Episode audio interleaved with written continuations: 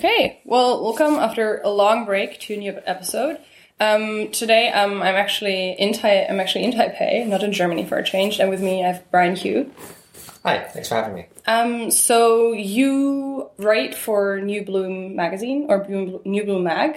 Uh, yeah, New Bloom Magazine. Okay. Um, yeah, we were founded in 2014 after the Sunflower Movement, and it's mostly uh, students in Taiwan that are hoping to reach out to the international world and you know students from Taiwan that are studying internationally that want to connect back to the movement. Mm, okay. So it's been three, close to four years. And you've actually also just until recently you also worked you did like documentation of the sunflower movement, right? So you so would it be accurate to say that you work on like civil like civil society activism in Taiwan? Yeah, or- more or less. Social movements, uh, civil society activism, um, just kind of how it ties it together with electoral politics sometimes. Um, yeah, I just finished a year long research project uh, compiling an oral history of the Sunflower Movement. That should be online next this year in a few months. Okay, can you, um, in case people don't know, can you tell us, uh, like, what, what was like the most important thing about the sunflower movement? Like, what was like the core? Um, I think just you know a lot of people before that looked down on kind of young people as you know lazy, kind of not having opportunities, and you know they call them like a, a strawberry generation that was soft, unlike the baby boomers who were successful and you know built up the economy and so forth. But that really changed the, the way young people were viewed. Um, you know, young people were seen as you know being willing to take action to change society, uh, taking risks, and you know having the ability to lead society. And so that really had an effect on. Um, for example, 2016 elections, all the politicians really wanted to appeal to young people um, to you know make it look like they were on board with hope and change and this kind of message coming out of the movement. Um, so that has you know changed how young people are looked at in society, and you know the kind of activists from then are still active now in a number of social issues. And um, although you know the, the present administration doesn't maybe listen to young people as much anymore, it's still a major part of political discourse. So, and the the catalyst of the sunflower movement was um, this trade deal that was supposed to be made with China, right? Mm-hmm. that's Uh, right. and then, like the uh, there was this 2000. This is March 2014. Uh, yeah, that's right. Okay, Mm-hmm. and if I remember correctly, people actually occupied the parliament Mm-hmm. for like quite a while. That's right. It lasted uh, 23 days. Um, it was the only time that the, the parliament has been occupied. Um, there's also an attempted occupation of the uh, executive branch, the uh, executive yuan, um, and also the control yuan. So there's a number of events that went on then. Um, it was in opposition to a trade deal that was to be signed with China that would allow for investment to uh, service uh, industry jobs. And so that was thought, it was thought that that would greatly affect um, you know, not only the economic opportunities available in Taiwan, but also, for example, freedom of speech. Because you know there was a phenomenon the years before that of Chinese companies buying up Taiwanese media companies and influencing their kind of political content. Right. Yeah, Mm-hmm. because like Taiwan is a democracy, and it's pretty. Mm-hmm. It's a relatively. We'll, we'll get into freedom of protest and all of that, but it's a relatively free country, right? There are elections and Mm-hmm. Everything. It's um the first. I think the first free presidential elections were in the 90s. Is that 1996? Yeah, yeah. Okay. Yeah. So it's like it hasn't. It It's a- hasn't a been that recent, long. It's a recent democracy, so about like 25 years. Yeah, say. exactly. Um, and so there, uh, like you said, you mentioned the elections in 2016. Um, I think a lot of people may have heard of that because uh, Tsai Ing-wen was elected as the first female leader of an Asian country. Yeah, Um, of a of a Chinese-speaking country, you could say. Oh, okay. Yeah, because Okay. Park was before that. Um, Oh, right. Yeah, yeah. No, that's true. Um, and some people dispute whether Taiwan is, but like, yeah, yeah. yeah, yeah, whatever. Yeah. Um, and so th- th- that was. Why is that important? Like, why is Tsai important as like a politician? Um, Tsai is the second DPP president, uh, but also I think another way of framing it is to say that she's the second non-KMT president. Um, Taiwan has history of martial law under one party, which was the KMT, also known as the Chinese Nationalist Party.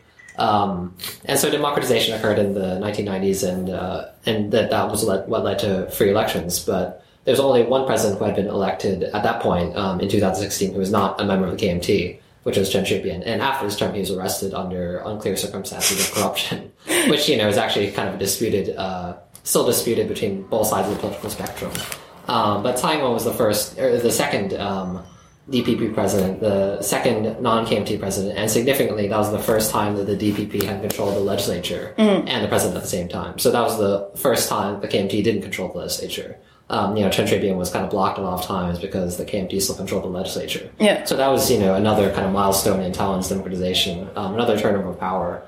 Um, people always try to draw, draw a finish line on democratization, but you know, I, I, you know, before that point, actually, the KMT had always controlled the legislature, so Right. it, it was quite significant. Can you like give us a sense of um, what the KMT and the DPP stand for, like roughly, like what they're associated with? Um, in terms of the left-right political spectrum, the DPP is the center-left party and the KMT is the center-right party. But I think a lot of ways Taiwan doesn't conform to a left-right spectrum so cleanly because there's the issues of independence and unification.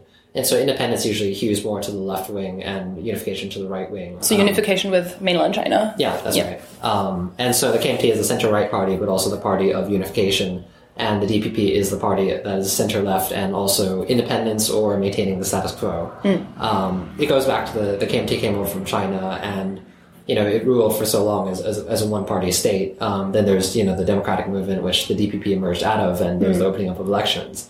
Um, so part of the, maybe the relation between the left and the right and independence and unification is that the KMT, which controlled government so long, is the force of conservatism of you know uh, of having this long-standing call for unification, and the DPP is is what emerged out of the democratic movement, calling for reforms and for focus on Taiwanese identity rather than kind Yeah. of unifying with the mainland. Right. So like also like on the KMT side, I'd say there's also probably like this identity aspect as well, right? Mm-hmm. Yeah, like because right. Mm-hmm. like it's important to like there are Taiwanese people who would say that they are like Chinese.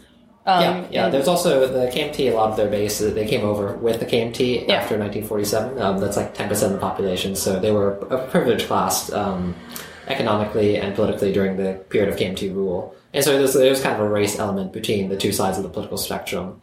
Um, the KMT, yeah, is, is descended of people that are much more recent immigrants from China, whereas the you know DPP, a lot of the base, you know, referred to as Ben Benshengren, are people that have they're descended from people that have been here from hundreds of years and may have some mixed heritage and so forth.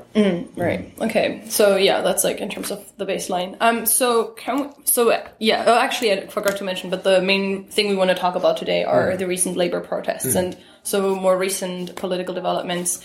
Um. But one thing. Um. Can you tell me like so when Tsai was elected in 2016, you say that mm. was the first time the DPP controlled both um, the legislature and mm. the president presidency. So did anything change after that? Because mm. DPP is often also like considered like it's like more progressive, like as you said, like center left. Like, so did that change anything in Taiwanese political dynamics? Uh, I think the DPP has been becoming increasingly conservative in recent years, but also, you know, whenever you see a candidate elected on a mandate of hope and change, usually what happens when they get elected is they become much more conservative and, you know, they, they become tied up by the system. Um, the DPP has a lot of, had a lot of things on its plate. Um, it's kind of surprising actually how many things it had to tackle. Uh, you know, judicial reform regarding kind of, for example, dinosaur judges that have been around since the KMT times. KMT that has a lot of uh, party assets, which some claim makes it the richest political party in the world, though that's hard to verify. Um, just you know, assets dating from land seizures during the the martial law period. Um, you know, transitional justice regarding to the past crime of the KMT, and had to take care of these things in a matter which is not viewed as political persecution, uh, but also just had to rebalance Taiwan's economy off of, of dependence on China, Right. um, such as the New Southwards policy or New Southbound policy. as Can you can you say what that what that is? Um, just the idea of building kind of stronger trade ties between uh, Southeast Asian countries and Taiwan, uh, and also stronger political ties, because Taiwan's economy is, is very much dependent on China's economy, and so if China wants to annex Taiwan, that's not exactly good. right because and it's also like it's quite easy for china to exert political pressure Exactly. on taiwan right because they're economically dependent um so uh, one thing also that maybe you can speak more to that. But so one thing that i keep hearing from young taiwanese people mm. here is that they talk about how like how bad the economic situation is. Like it's mm. not necessarily like absolutely terrible but it's not mm. great right? Like it's, it's, it's like a lot of them have this feeling of like they have terrible hours their bosses aren't great and it's like the pay is like you you kind of like scrape by, but it's not amazing. And like a lot of friends I have are kind of like, well, there's not much of a prospect for me getting like wealthier in any way or actually being able to like, for example, buy an apartment right in mm-hmm. Taipei because mm-hmm. Taipei in particular is quite expensive. Mm-hmm. So so the economic situation in itself is not amazing. That's right. Um, yeah, I mean, people. There's a, a phrase that's often thrown around, 22k, which is you know people make 22,000, uh, 22,000 NT a month as a college graduate, and that's just barely enough to survive. Yeah, yeah, I've heard that number as well. Yeah, and uh, you know, there's people talk about not having the ability to realize kind of any ambitions they have because they just don't have the financial resources because they work long hours for low pay, even with high levels of education, and there doesn't seem to be opportunities. And so, particularly regarding Taiwan and China, uh, you can work less and make more money if you go to China. And so a lot of people are wondering why not just do that. Um, so that ties into identity in some ways, um, but also just you know just dissatisfaction with the KMT, which tried to advance closer ties with China, claiming that this would benefit Taiwan economically, Right. but that this hasn't really worked out, and that you know young people just really don't have enough to survive, and their parents you know will will lambast them as again a weak sunflower, uh, a weak strawberry generation that's soft, but they just don't have the opportunities that their parents did. Yeah. Um, and so that translates to a lot of a lot of different things. I mean, I think young people all over the world are facing similar conditions, um, and Taiwan is already at a disadvantage because it is overshadowed by China Right. and dependent on China. And so its circumstances kind of really have built up a lot of dissatisfaction among young people. Yeah. So, um, 22,000, that's around, it's around 500, 600, 500 euros, maybe? I'm not, I'm not sure how much. well, how much is in USD, roughly? Do you have a Uh, sense? divide by thirty, so about thirty. So my math is really bad. So, math was never my strong suit. uh, so yeah, it was like six, seven hundred dollars, something Yeah, like that. yeah. So probably yeah, less euros. Like it's not, it's not, it's really not a lot of money. And Yeah. So also like people may have like an idea of Asia being like cheap, Mm-hmm. um, but like with that, I mean, in cheaper Mm-hmm. areas like New Taipei City where we are right now, in many cases you will still pay maybe like eight thousand for a room, like Mm-hmm. That's if, right. If you're like not too far away from the city center. And then I think like further out, like it maybe gets a bit cheaper. Yeah, particularly in Sinophone cultures, there's a lot of focus on owning homes as like or owning property as a way of you know having a guarantee for your future, and that just kind of become impossible for young people. But that's also true of other places. in Yeah, you know, people are just renting and they can buy homes and so forth. Yeah, but I mean, there's also um, there's another aspect that um, I've heard about is that because of that, people also don't have kids because a lot of Mm. like you're not, a lot of young people think they can't afford it. So that's like another, Mm. um, which like contributes to also on like a societal level to like the structure, So like the age birth structure. rate, um, a declining birth rate, and a growing elderly population, and you know what's eventually there's going to be so many elderly people that there's no young people to care for them. Exactly. And yeah. this is, you know, this is a demographic phenomenon we find across East Asia, you know, Japan, South Korea, uh, China. But in Taiwan, I mean, it's, it's, I think it's, it's become very part of the discourse and it's something people always talk about taking means to address, but no politician seems to have the right answer. Okay, right. So like overall, already the situation is maybe not Mm-hmm. amazing. Um, how much? How much do you think the sunflower movement still reverberated like through politics? Like, is it still Mm-hmm. there? Did it like inspire anything? Did it change anything except for maybe politicians trying to appeal to young people? I think it changed many things, but the funny thing is that at this point, uh, three or four years later, basically, if you talk to any participant of the Sunflower Movement, like I was doing for the last year, they're almost just like, "Why are you still talking about this? Like, it did nothing. We all failed, and that kind of thing." But you know, every movement always perceives itself as having failed, but I think its reverberations are basically everywhere in society. And that's maybe what's led to kind of it becoming its influence becoming almost invisible. Um, you can point to concrete things like claiming that Tsai Ing-wen got elected because of the movement, or say Taipei Mayor Ko Wen-je, a political indep- independent, got elected because of the Sunflower Movement. Right. But, so that would know, have been unusual before because usually it was someone from either the DPP or the KMT. yeah, yeah, right? that's that's quite unusual. But um, you know, for example, with Tsai Ing-wen, can you? It's hard to say because the KMT was doing so badly that it seems like she would have gotten elected anyway, regardless of Mm. whether the movement happened or not. But then again, you know, then you could look at the KMT and see, well, the KMT is say that the KMT was doing so badly because of the movement causing such backlash against it. So it's really hard to draw to influence. Yeah. I mean, some people point to electoral politics as demonstrating concrete influence. But there are also much more intangible forms of influence, I think, that may be more important. For example, discourse or just the change in the social sentiment and so forth. Like, Um, what do you mean? Like, especially the latter, like say, change in social sentiment, like, I think? I think that actually uh, what's become forgotten in the past few years, especially, is that before the Sunflower Movement, the mood seemed very apocalyptic almost for Taiwanese society. That you know, like that the economy was so bad and that China has become so much stronger that Taiwan get wiped away any time that China would just buy up everything and that everything would be gone. And so there's actually the sense of crisis, and that sense of crisis has actually decreased in the in the years since the Sunflower Movement. Um, I actually think that sense of crisis is kind of returning in some ways because we are seeing kind of a rising up of social movements again, um, which is kind of interesting because you know we are kind of midway through, about midway through Tsai Ing-wen's uh, presidential term, and so in the two-year lead up to the next set of elections, I think a sense of crisis is starting to build up again, which mm, seems to be a pattern in Taiwanese politics actually. okay, so it's just like a perpetual circle of It's like exactly. going, okay, There does seem to be a pattern of every time an election comes up, there's a lot of social mobilization, a lot of social movement protests breaking out. So there's this mm. kind of dynamic in which, you know, social movement protests feed into electoral politics and that affects, you know, social movement protests when people are dissatisfied with electoral politics and then another set of voting happens and it keeps going. But so, I mean, okay, if, but now if um uh, in if you're a young if you're a young activist in Mm-hmm. in Taiwan, for example, um like who, who do you like like what's like your goal politically? Mm. Because before you could say, well, like what you can mm. fight for is you can fight for a DPP president because that mm. like is an improvement from a KMT president. But like, what do younger activists want now? Like, what's like the goal? I think actually nobody really has a goal. I think I think people I think activists just tend to be striving after kind of abstract ideals, which you know is the case everywhere. But uh, you know, just to better society in some way, to do what they can for society, and so that translates into voting a DP president into power sometimes. But now that DP, uh, not that there is a DP president, you know, people are going to push further, and so I think part of it is just you know kind of progressive demands that continue to escalate. And you know, people accuse this of being maximalist sometimes, but I think that is you know the way to have pressure on politicians. And so you know, now that there's a DPP president, what can we do better beyond that? I mean, it doesn't look like there'd be a challenger to the DPP seriously, really, anytime soon for president.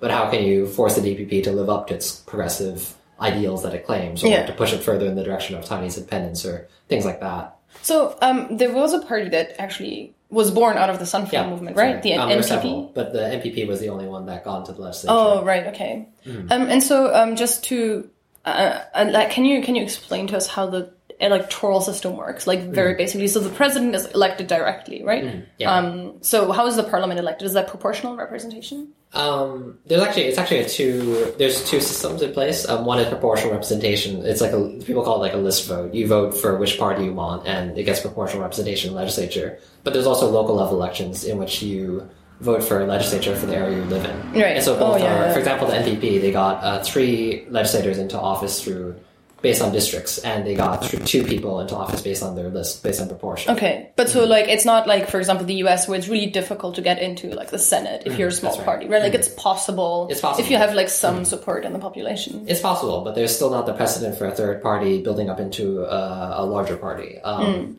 Apart from the DPP, but that's the exception to the rule. Right. because it is, you know, going back to the democratic movement. Um, there are parties that are smaller, but they usually flank the larger two parties, the DPP or the KMT. So they're kind of like similar in terms of the issues that they yeah, defend. or they're they're part of the same political camp, but they're harder harder line on some issues. For example, the NPP is much more progressive than the DPP and much more pro independence. In some sense, it's a traditionalist party actually, the Pan Green camp. Whereas you know, you have, with a KMT, you have the People First Party and the New Party, um, which are you know extreme unification and much more right wing. and right, so you do have these kind of the smaller parties are further to the left or the right, or further to the independence or unification poles of the political spectrum. right, but none of them are actually in parliament. Um, there are some in parliament. Okay. yeah, Okay. yeah. Do they play any role? Like, Uh, they can once in a while in terms of just uh, you know having a crucial position in certain votes or uh, taking dramatic action within the legislature to block certain votes from being happen from happening or taking place. Uh, you know, you always see fights in the Taiwanese legislature. yeah, that's we, we yeah. I'll, So I'll, the- see whether I can put a link in into the show notes. Maybe. um, yeah. It's uh, so except for like be, beyond the NPP, which was founded after the Sunflower Movement, have people have like young people stayed active in politics? Like I guess New Bloom is one of the results of that, right? Um, like, yeah, that's one of the publications that came out of the uh, Sunflower Movement. Um, it depends on who, because I think there's always bleed off. I mean, two years down the line, three years down the line, some people just, you know, they get busy with their lives, they have to move on and go back to what they were doing before, Right. and, you know, go on with their studies or work or whatever. Um, the NPP was the only one that got in of the movement, of the parties that emerged from the Sunflower Movement. It had the kind of superstars of the movement, the kind of student leaders, the, uh, you know, people that were already very much known. And so it's kind of not surprising that it was the only one that got into the legislature, um, which actually accomplished with DPP endorsement. The DPP actually backed out of some races, just Oh, okay. endorsed the NPP. Um, the NPP chose to not go against directly against the DPP by running in districts that are traditionally light blue. That is, that is to say, more KMT leaning. Okay. Um, so it's not to conflict. But the, the DPP also did not run a candidate in those areas and endorsed the, the NPP. Right. Okay. So it wasn't actually a conflict between two progressive parties, but like one drew, like essentially right. they kind of like gave because they kind of wanted to co-opt the NPP and maybe hopefully eventually absorb these people back into the DPP or something like that. Mm, Okay. Yeah. Um, it adopt, adopted the same strategy with regards to some of the other, uh, you know, third parties that came out of the Sunflower Movement too, but these parties were not successful in getting to the legislature. Um, for example, the largest is the Social Democratic Party, um, which was formed after the Sunflower Movement. Um, although, you know, social democrat, dem- social democracy, you know, that idea's been around forever. Yeah. Yeah. like as in, like yeah. First of all, as in German, like Exactly. we, like the Social Democratic Party is one of the oldest parties that we Exactly, have. exactly. Right. And they ran on a they ran as part of an alliance with the Green Party, which is actually much older um, in Taiwan, had been around for a while, but kind of saw some revitalization after the Sunflower Movement with new kind of new blood entering the party. And so those two kind of ran on a joint bill, although there was some conflict because the Green Party uh, sometimes saw the SDP as being more has as having compromised some you know left traditional values and so Right. forth. Um, but they also weren't successful in getting into office, although they also cooperated with the DPP. Right. So, and there's also the uh, Free Taiwan Party, which is uh, primarily Taiwanese and independence focused, and that also was not successful into getting into office. That's also like sounds quite single issue, right? Like Yeah, it seems like you know almost like one was you know if out of the Sunflower Movement, what came out of it was kind of a left ideal and a kind of pro-independence ideal. You know, one the SDP focused on maybe the left ideal, and the Taiwan Independence Party, the Free Taiwan Party, focused on Taiwan independence. okay, and what would you say is like the platform of the NPP? I think it was you could say it's somewhere in between. It's more Okay. moderate on kind of left ideals and also more moderate on Taiwanese independence compared to the other two. Right. Okay. Um. Mm-hmm. So have they been cooperating with the DPP in Parliament, or Uh, in the past, they have on some issues, but it's becoming increasingly untenable because the the issues that are that the DPP has gone back on a lot of key issues that were progressive, which endorsed during elections, but Tai Taiwan has been difficultly getting you know the DPP legislators to fall into line. I mean, two big ones are marriage equality and the labor issue. Uh, marriage equality, the DPP has a strong Christian element. Um, the Presbyterian Church has always been a very powerful component of the DPP, going back to uh, you know the Moxie movement. I mean, if you look at the DPP flag or the green flag compared to the normal kind of Taiwan flag, it actually has a cross in it, a white cross. oh, okay. Yeah, and that's because of the influence of the Presbyterian Church. Oh. And so, because the Presbyterian Church is divided on uh, the issue of gay marriage, that was a major split with the DPP as well. And so, a lot of DPP legislators didn't really want to pass gay marriage. They didn't want to be associated with the issue in any way. I mean, it was something that Tsai Ing-wen jumped onto to seem progressive and win over young people.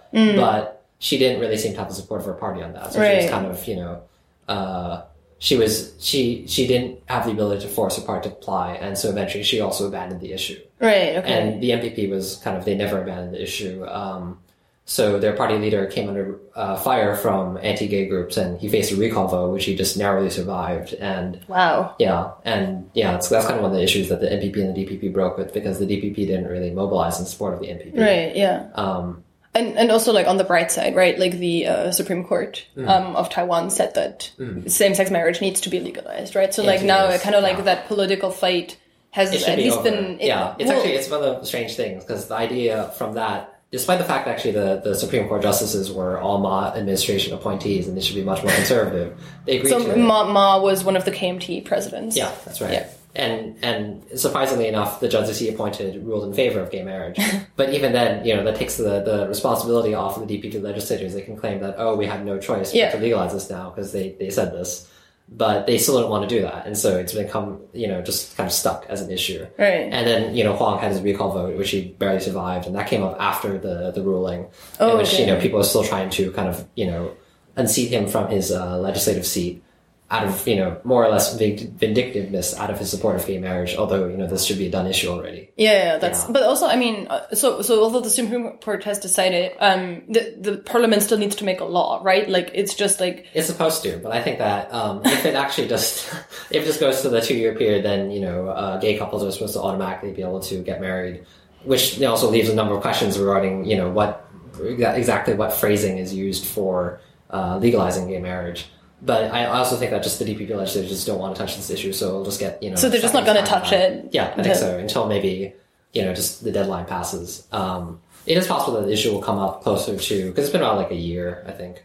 Mm. Um, the issue might come up again, you know, close to the, the end of the two-year deadline. Right. It, it remains to be seen. right because the court said you essentially have two years to legislate this, and then Oh. it becomes Yeah, legal. yeah.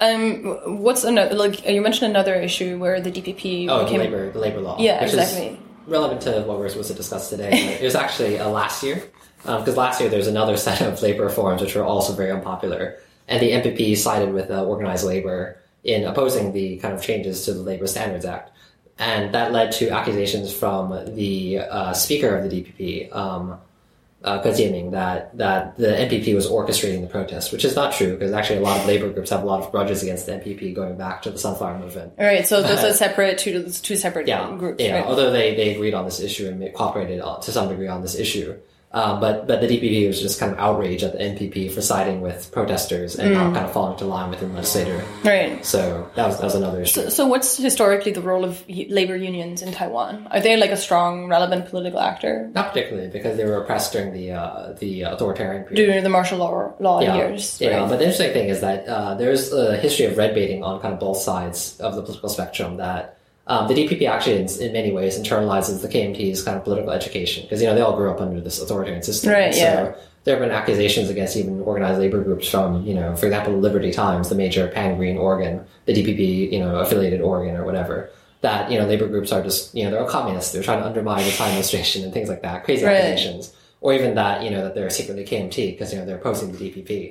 and so that's kind of crazy. But there's it's a, it's a very like black and white view, right? It's kind of like this, like if you're like if, if you're, not with against us, you're you're definitely like against- yeah, you're definitely against which us. probably goes back to the authoritarian period. Right. Um, there was also a precedent of you know uh, because the labor movement, you know, because because independence and unification are not it's not a left right issue. It's not a issue to do with labor. The labor movement does cleave between you know those that are pro unification and pro independence, and so there's a history of. Uh, pro-unification labor activists actually entering into KMT administrations as labor officials and Mm, things like that. And so the DPP just kind of seizes upon that. Right. Okay. Yeah. So like, it's also it's like important. It's it's relevant to bear in mind because in, in Taiwanese politics, as you said before, Mm. the left-right spectrum in itself is not enough to understand Mm. the conflicts that are going on. But on top of that, you also have this whole issue of China, this massive country that's, That's like right. Mm. right next to Taiwan, and was like looming large in politics all the time. Like I right. I think one way to think of it is like an XY axis. You know, the X axis might be left and right, and the Y Mm. axis is, you know, independence and unification. Right. Yeah. Okay. Mm. That's like yeah. Okay. Um. So uh, on the labor law, Mm. because so this is the recent, like the much more recent issue, Mm. right? So we now have like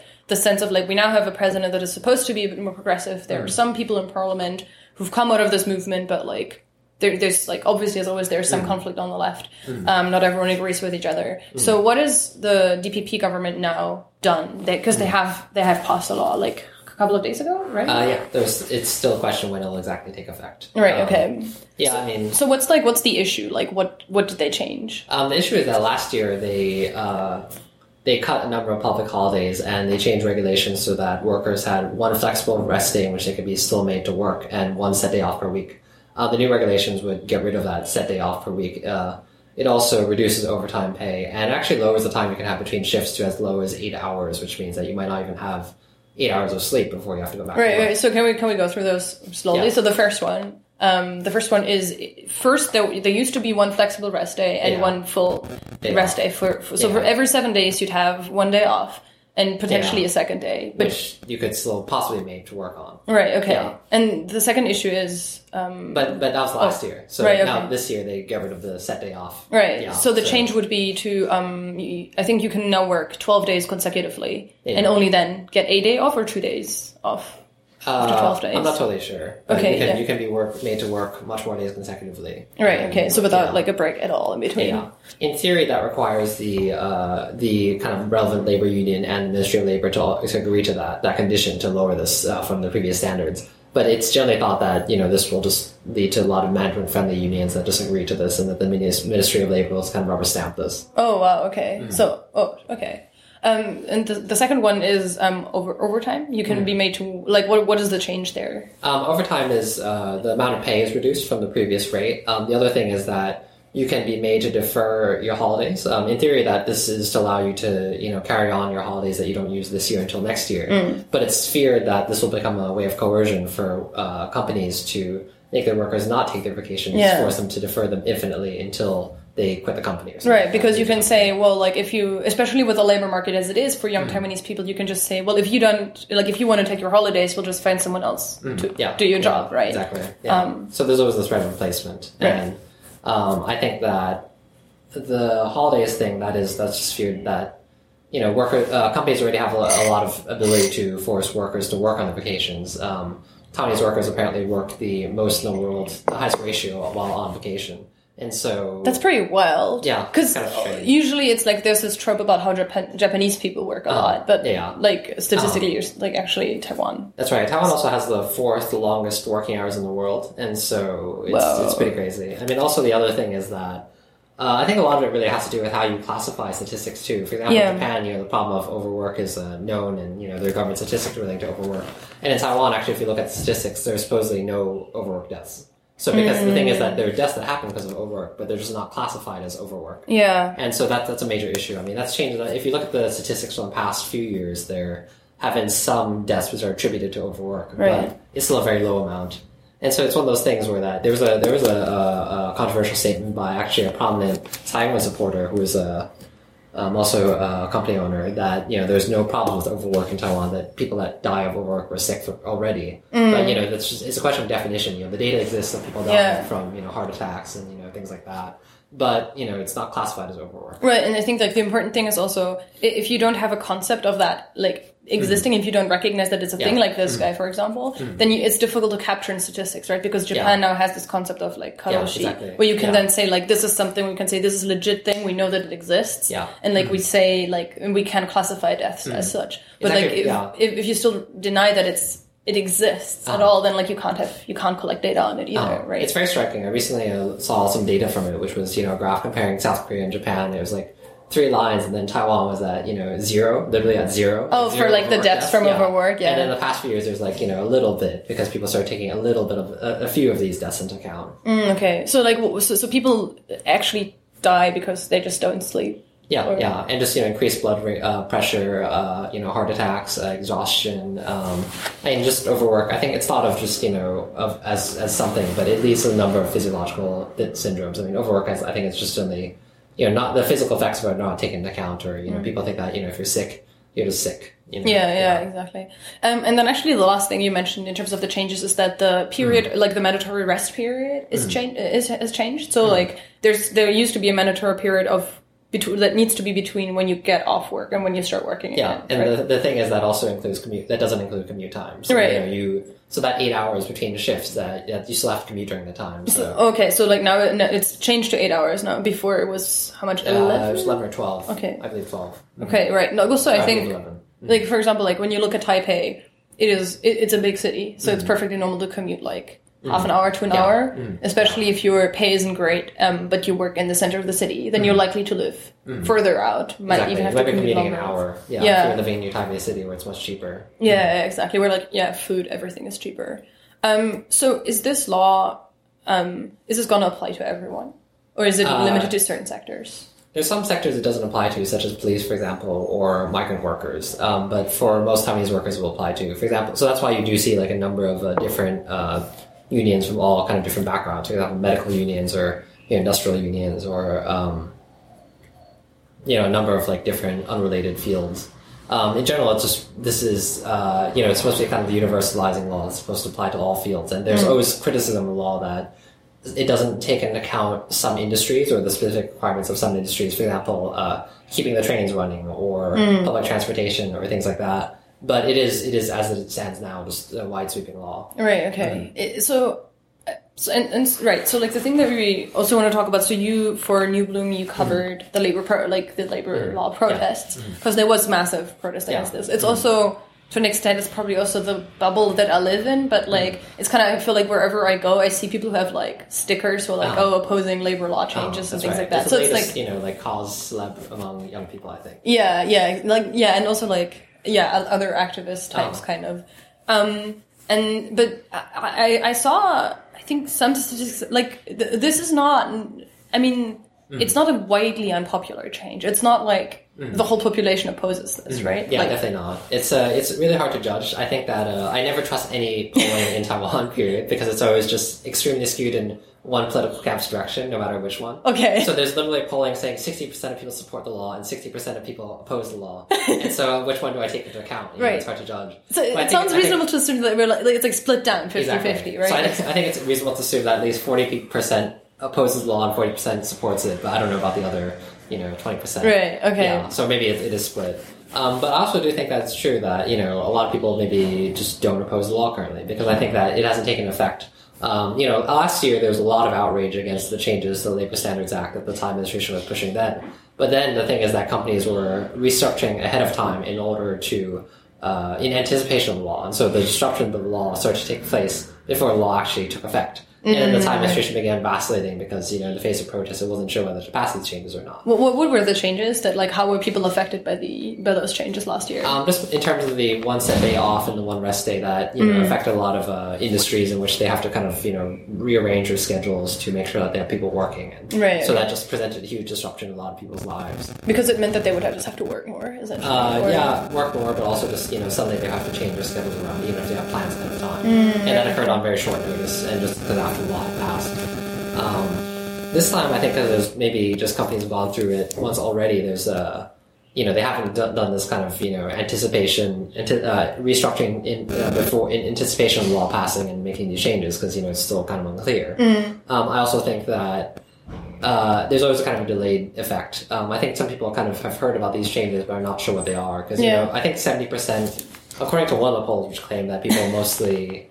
I, I can't remember, but according to one of the polls, it said that seventy percent of people support changing the previous law. And Right. that sounds about right to me. I think that people do support changing the past law. Yeah. But it's you know people aren't clear, sure in what direction. I think a lot of people assume that it'll better worker protections rather than worsen them. Yeah, exactly. Because like changing the previous law doesn't mean that they support this particular Yeah, exactly, change, right? Like, Exactly. because Which is what the DPP has seized on to kind of justify the current set of laws, but it doesn't mean that's true. yeah, Yeah. no, yeah, absolutely. Um, so why would you not be against this law? Like, what is the reasoning? Because it's like from what you're saying, it sounds pretty terrible. Uh, Like. I wouldn't want. Okay, Yeah, I think competitiveness is probably the main reason people cite. Um, just because you know Taiwan's economy is doing bad in, in, in relation to China. Uh, you know, again, just the economy seems bad again. The DPP halfway through its you know first term under its high hasn't been able to turn the economy around. Uh, and so you know people are dissatisfied. And they're looking for solutions and. They, you know, some people think, you know, the DPP claims people want to work overtime because, you know, people make, don't make a lot, so they want to make more money. And maybe some people do, and it's hard to say. Right, so but it's, it's it's interesting because the reasoning is to an extent. Well, one, um, people don't make a lot of money, so we'll allow mm-hmm. them to work more. Mm-hmm. Which also that I think over like working extra hours is being paid mm-hmm. less for now. Is that It's also? being paid more. Oh, okay. But, you know, in theory, that just, I don't think that means too much. Yeah, but so the thing is that like, and so it's like as if the problem was that people aren't working enough. Yeah, rather than that the wages work- are low. Yeah, low. it's, it's very strange because you know Taiwanese workers already work the fourth longest amount in the Exactly. world. So how much can, more can you work beyond human limits? With yeah, and like how much, like how's that real, like how's it actually realistically going to improve anyone's situation? If Oh, like, and I think that you know, although they always raise the specter of competitiveness to China, you know, I also don't see like if you can work less hours for more pay in China, why not just go to China? yeah, yeah, And that just raises that problem again. Um, And and then the other argument that's like slightly strange is to an extent, well, like Taiwan, which is really it's a very small Yeah. country, right? And like it seems like a very strange thought to me. I don't, I don't know whether that ma- this makes sense economically. I don't think so. Like if we just make every Taiwanese person work a few more hours every Mm. Yeah, month, make a lot like that's sense. somehow going to make Taiwan more competitive compared to China, Mm. which just has so many advantages, like incredibly cheap labor, for Mm, exactly. example. I think that it's uh, you know all over the world you see this kind of you know very inchoate nostalgia for the golden age of manufacturing, and you know there's that kind of notion I think in the DPP. For example, you know this is thought uh, the investigative reporting reporting outlet, the Reporter, uh, claimed that this undoes 30 years of labor reforms. But if you think about 30 years ago, that was when the economy was much better and made in Taiwan was still known globally. Right. So I think it's kind of this And when kind of a good thing, notion. yeah. yeah, but you know it forgets that this was built on very cheap labor in Taiwan and the conditions were terrible and there were a lot Yeah. of industrial accidents.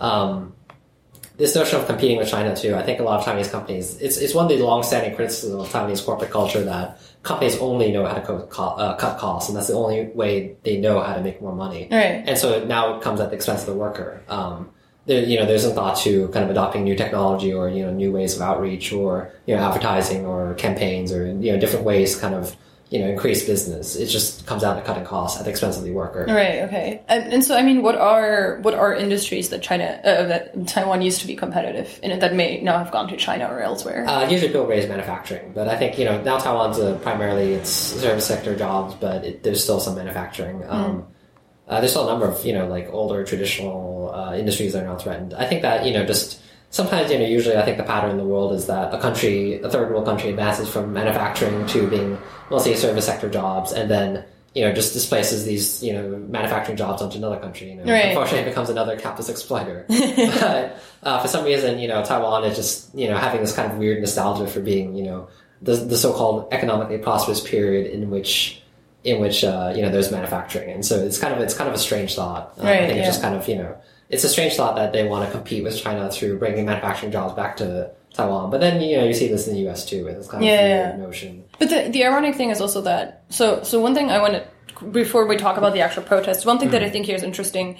Um, that, that for example, Foxconn is potentially the most famous Taiwanese company. Yeah, right now. it's twenty two percent of Taiwan's GDP, which is you know, Wow. massive. Yeah, That's- the size Samsung is of uh, Korea's GDP. Yeah, so- I didn't know that. Yeah, Oh, wow. so you can imagine just the power that these uh, companies have over government policy, or Right, how much yeah. they can influence things behind the scenes. It's actually part of it that I think that uh, you know last year actually a number of uh, uh, corporate industrial groups and you know sat down with the Tsai administration and said, you know, look, you can't pass these labor reforms, or you, you, sorry, you can't go back on these labor reforms, otherwise we'll suspend all wage negotiations, and you know we'll suspend support of you more or less. And these are groups that grew up in the shadow of the KMT party state, enjoy close ties with the KMT, and also now have a lot of business to do with China. Right. So like essentially these are like they they, were big yeah. companies under an authoritarian state where there was only one party. They were Yeah. pretty close to that state and they were used to pretty directly being able to influence Yeah. policy. Right. Yeah, and also just now they have a lot of business in China. So I think uh, the Tsai administration is very afraid of these groups losing to support, having these people move business to China, and you know that just you know that will lead to some difficulties for Taiwan. And so it's doing everything it, it can to keep these groups happy and in Taiwan. And so I think you know they weren't happy last year, and so after that, the Tsai administration just decided to kind of go with all of their demands. Uh, didn't really you know try to stick up with them. Yeah. Yeah. And so I think that that's kind of the issue now, and that's part of the reason why I think this new set of labor reforms is being passed, despite the you know fact that this will just alienate the entire base of the Tsai administration. Yeah, You know, just exactly. All working members of Chinese society. Yeah, and, and I, for, like to me, for example, the like incredibly ironic thing about it is also that um, with Foxconn, if you look at the way their their um, their plants operate on the mainland, mm. you you can see what it's like if you work in this Exactly. manufacturing industry, Oh. right? Like Oh. there was, um, I think it was Financial Times that recently had a report on mm. high school kids that were mm-hmm. working in these Yeah. plants, like, mm-hmm. and they're like keeping regular reports of people who like commit suicide because the mm. conditions are so horrible.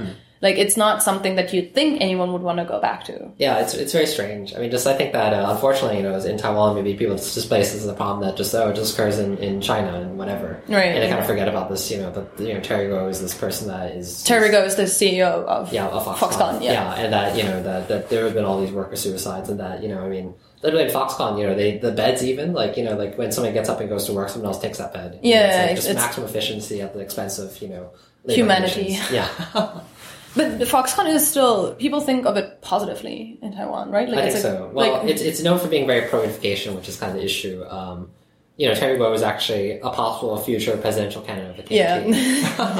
yeah. That's a whole different conversation. Um, Yeah, yeah, yeah. And Terry Gou has actually been able to independently influence the KMT sometimes. Um, uh, for example, he apparently bailed out the KMT of some- current financial issues because a lot of Oh, its wow. assets are being seized. Um, during the Sunflower movement, he actually kind of came came out and broke with the KMT and tried to negotiate with the students. Yeah, I did yeah, hear that. Yeah, and the students just refused to talk to him because they're like, okay, this is strange. So it's like it's like it's ironic because it's this really really rich guy who's playing himself up as a political actor, which is Mm-hmm. Yeah. familiar. It's a very familiar yeah. pattern. Yeah. Yeah. exactly. Um, but I think that you know there's this opacity about Foxconn sometimes just in public discourse because you know Taiwan has so few uh, internationally recognized companies Yeah. that Foxconn is somehow seen as positive, despite you know its horrible reputation internationally, or Right. as a business that you know advances Taiwan's interests or whatever. Yeah, it's like it's part of this whole narrative where like Taiwan, tai, tai, like Ta- Taiwan is this small country that needs to Uh-huh. defend itself somehow Uh-huh. internationally, right? And so Uh-huh. everyone who kind of like sticks up for Taiwan or makes Taiwan look good Exactly. becomes like Yeah. a good actor just Yeah. because of that. Yeah, and so the DPP is sometimes the, the party of Taiwanese big business, where the KMT is more the party of you know just uh, you know big, big business that kind of hops between Taiwan and China um, from starting from Taiwan. But you know, just that's the difference, and so sometimes people kind of can't draw the boundaries very clearly. And you know, Terry Gou sometimes is oh, he's very pan blue. Sometimes he is willing to go against the pan blue camp too, and so that's a So Pan Blue is the the, The- the- right, yeah, whereas pan green is Yeah. more like the, yeah. yeah. Okay, so now we already talked about the content of the labor law, and so there were quite big protests Hmm. against them recently, right? So can you give us a sense of how that started out? Because you were at a lot of the protests. Hmm. Um, yeah, from last year onwards, and you know, it's actually just more or less been the same set of people from last year demonstrating against last year's changes until this year, and this year it's gotten much bigger.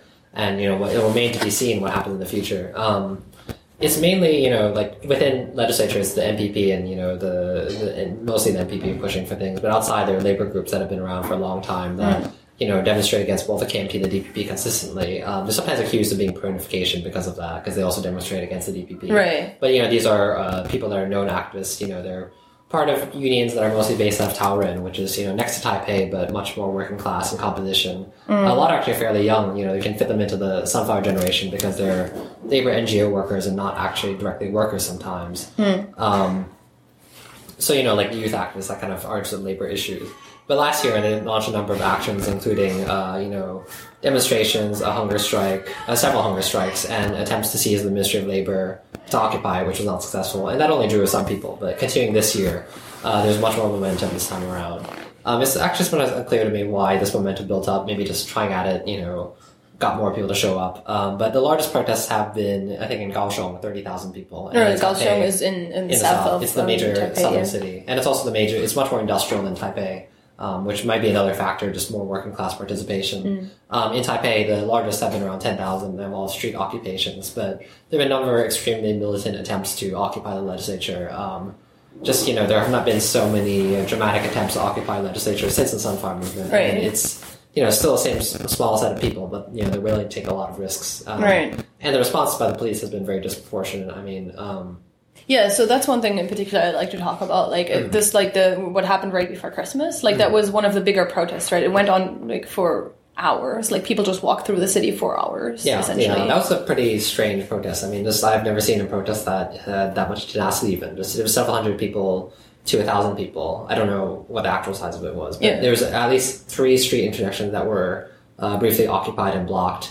And it moved through, you know, Ximending. It went from uh, the legislative Yuan area by Shandao Temple, like you know, all the way over to the shopping district on the west coast of uh, Taipei, and it went to the bridge to uh, you know by Sanchong, where it could have actually cut off traffic from New Taipei City to Taipei, but for some reason it just didn't have enough staying power at that point in time. yeah. And that was that was just you know it was pursued everywhere by the police. There was a lot of running. Uh, So it was like basically a massive group of people who were just walking for I don't know what six hours, five, five, six hours, something. I think so. Yeah, I can't remember how long. It was several hours, but just went on in circles around Taipei, and you know just like And they constantly followed by the police. yeah, constant followed by the police and being picked off, and you know, just people would always have to find ways to get out of the police encirclement. I mean, the police moved really fast. The, the funny thing is, the Taiwanese police are sometimes not very efficient, but this time they were pretty efficient. Right. Uh, and so a lot of you know people eventually got surrounded and arrested, and you know just hauled off into police buses and just you know sent off. I mean, Yeah, to, to like the other end of the city. yeah, yeah, Like- yeah, to Nangang. Um, some of the police violence that some of these protests have been pretty shocking too, because you know, once after midnight, the press tends to leave, and you know the subways aren't running. The police kind of have much more free reign. I mean, there's Right. one incident. It was also in December, but it was uh, not near the end of December, um, where somebody got their head bashed into a police bus within the police bus, and the grass clacked, uh, Yeah. cracked, and that was that was pretty shocking. Yeah. Yeah, Is that okay? So because we talked earlier about um, about democratization Mm-hmm. um, and how Taiwan is a relatively young democracy, Mm-hmm. is this one of the like? Is this this is not normal in Taipei, right? It's like, usually not normal. Um, it's one of those things that the police, uh, you know, they have a history of authoritarianism and authoritarian behavior. Um, and there's the issue that the police or the military are still viewed as, you know, kind of bastions of authoritarianism because, you know, some of these p- officials that are now senior officials, they were promoted during the authoritarian period. Right, so sometimes, okay. you know, they take on these kind of authoritarian actions. And sometimes, you know, the identity split exists within the police and the military as well. And so, you know, there are probably elements of the police and the military that are kind of pro KMT and, you know, Well, so forth. What what does it mean for the police to be authoritarian or like to still have these viewpoints? Like, what does that con-. I think like a just, concrete uh, way mean? In terms of sometimes a view that the public should serve and respect them, Mm, um, okay. you know, versus the other way around. Um, just that you know they are the voice of authority and the public should listen. Right. And that's what it translates into their behavior in terms of you know being willing to corral people or just you know uh, speak in a very demeaning way to people, uh, protesters. Um, you know, like just telling them you know your actions are useless or you know Right. insulting them and things like that. Right. And at the same time, that happens with this very Confucian, you know, respect towards authority in society, in which you know people are like, oh, the police they should be respected because they are the arbiters of authority, and Right. so there's kind of you know weird kind of uh, you know these different layers. Mm, okay. Mm-hmm. Um, and so, for example, like the whole thing about like people being essentially just like taken, put on a bus, Mm-hmm. and like driven like kilometers outside of the city. Like, ca- can can people do anything against that? Like, is that like is that legal? Um, yeah, I mean, arrests happens that way. Um, but the thing is, the issue, particularly with the recent arrests, is that journalists and lawyers are being arrested too. Right. The lawyers that were attempting to represent these people, or that they were being prevented from getting into the encirclement to represent, you know, their clients. Yeah. And so that's that's kind of you know that that surprised people because that, that that seemed like suspension of you know rights and so forth. Yeah. Is are they going to be like? Is it likely that it'll have consequences?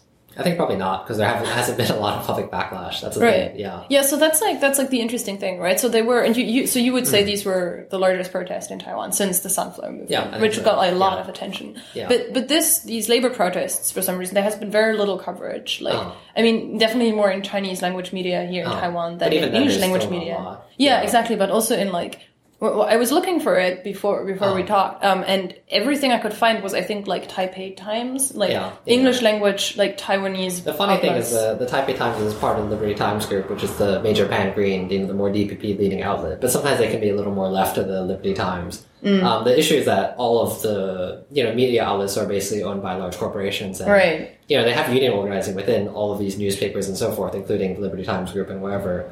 But you know just or you know any media outlet. But sometimes you know the bosses are just very anti-union. Yeah. So that translates to hostility towards any union, even if it's not you know the union of uh, that um, that newspaper. Right. Okay. But so that also like might be one of the reasons why coverage was very I think so. like very I think little. so. Yeah. Because you know, it's actually it's funny because you know, uh, two years before the Sunflower Movement, one of the key events that built up to it, which was around the same size as these present protests, was the anti-media monopoly movement, which was Mm, against, okay. you know Chinese uh, Chinese owning, like Chinese ownership. ownership of media and keeping certain you know topics out of the news. But now you have you know Taiwanese big business that owns these media outlets, and they're also keeping certain things out of the news. Right. And so I think that the uh, need for independent media was very important before the Sunflower Movement. That built up, you know, kind of a discourse among activists that was outside of mainstream political discourse. Right. And that's become kind of important again. Yeah. Um, Especially, I guess, like with things like this, right? Because the thing is also with the labor, with the labor law, it, it Mm-hmm. is important that people know how this is going to affect them. Because, as you say, like it's like it's pretty wild that this law will just like apply to everyone, right? So it's Mm-hmm. Like like everyone should technically be informed and be interested it's one because of the, of one of the really interesting things that, uh, you know, infographics, uh, particularly infographics produced by the reporter, were very important in mobilization. That, you know, they broke down the labor law into very uh, fine details that everyone could understand Yeah. easily. And that was a big thing in terms of mobilizing protests. And I even remember just thinking, you know, seeing all these people carrying signs that were just printouts from this, you know, slideshow that's produced by the reporter. Right. Like, you know, this had a huge effect on the protest. Right, You have Yeah. to imagine that, right? Like someone like prints out a PowerPoint slide and makes a protest sign Exactly. out of it, like yeah. which is like that's kind of interesting. Yeah, Yeah. very strange. But at the same time, also because the thing is that, um, and I mean, you say yours, like you said yourself earlier, um, there were a number Mm. of versions of the law going around. It is a very bureaucratic process. It's very like, it's Mm. like I don't know. It's just very complicated, right? So it's mm-hmm. difficult to keep track of if you're not terribly interested in politics. Exactly. and it's difficult mm-hmm. to condense into like saying this is one thing that's like this is what, why it's terrible. I think that a lot of uh, there's been a kind of movement ongoing in or in in protest movement just to simplify the law. For example, there's a, a group called the Plain Law Movement, and so their idea is to simplify law into layman's terms and so that everyone can understand. Right. And so this kind of notion that's been around for a while. Um, it's funny though because you know just I think particularly after the Sunflower Movement, there you saw the rise of much more attempts to simplify these complex legal processes. There are all these Facebook pages that are devoted to producing slideshows of complex you know issues and distilling it into like the very basic um, facts. Um, the funny thing is that just I think maybe because of how human motivation works, after the law passed, you saw a huge amount of infographics appear, and I'm just like, shouldn't you have made these before the, the Right. before it passed? So you yeah, but but did do, do you think did these protests ever have any shot at actually preventing the law from being passed? Like, did did you ever not. seriously doubt? Okay, It's hard to say. I think that if they actually had gotten into legislature and created like a big, you know, event, maybe something could happen. But I think media was kind of against it. I mean, these have been large protests um, to date. Just the media has not been interested. The public has kind of been deaf to it. right. Um, and it remains to be seen. I think that you know backlash might actually just be after the fact, and that you know I feel like in, in Taiwan sometimes just enough protests can cause something that already passes to sort of go away. And that that is also possible. right. Okay. Um, but it also just the, the odds are against it this time. I think that you know the I think the NPP might actually or other third force parties that emerge after the Sunflower movement they might actually benefit from having a record of opposition towards this issue in the future in future elections. Right, because this- the- the DPP will have such a bad record on it. Yeah. So the DPP is now definitely so like the DPP is losing credibility with its base. Like for example, working class, like an industrial workers, Mm-hmm. yeah. right, because of this. Yeah, or just even white collar workers or kind of anybody. yeah. Mm, Right. Yeah. And so that's that's the thing that is really puzzling that the DPP is kind of alienating its base, and it seems like a politically irrational thing to do. Right. I guess it's kind of bound to happen. Okay. um. Okay. Um. I'm kind of out of questions. Is there anything else you think I forgot, or like anything to this whole Um, complex we talked about? I'm not totally sure. Okay. so okay, if you think we've covered it, then Okay, yeah. um, like what's I don't know, like just to like look forward into the future, like what's next? Like, are these protests going to continue? Is it over? Like, has everyone given up? That's the thing that's really puzzling. Um, it seems like it's over for now because everyone withdrew and everyone seems tired, and you know now. Right. But now, now there's a question that you know people are upset about this. So I think there's a lot of soul searching about what is next. Um, one of the interesting really developments is that a lot of Sunflower Movement activists actually went to the DPP afterwards because you know they wanted to get political experience, and so they became grassroots level workers.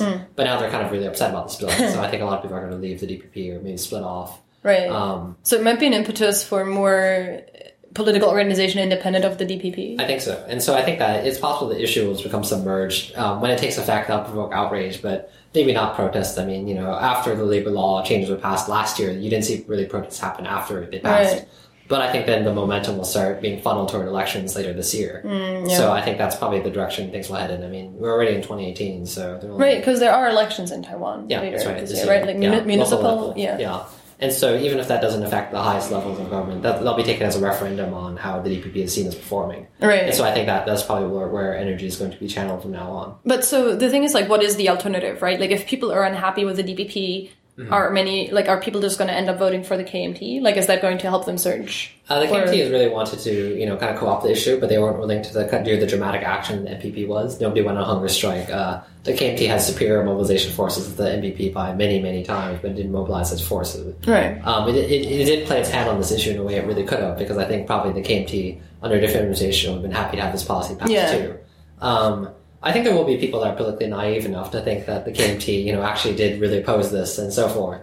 Um, but I also do think that you know the third force parties do really stand to reap the benefits of this. Um, you know, third parties that emerge after the Sunflower Movement, and so just it depends on how well they manage to get out the word that oh yeah we oppose this from the beginning and you know so forth.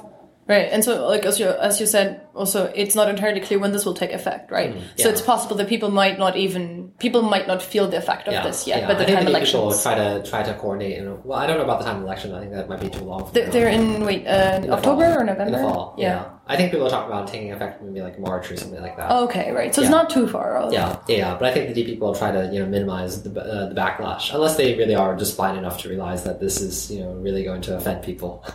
Okay. Well, uh, we'll keep an eye on that. Um, and yeah, thank you so much. Thanks for having me.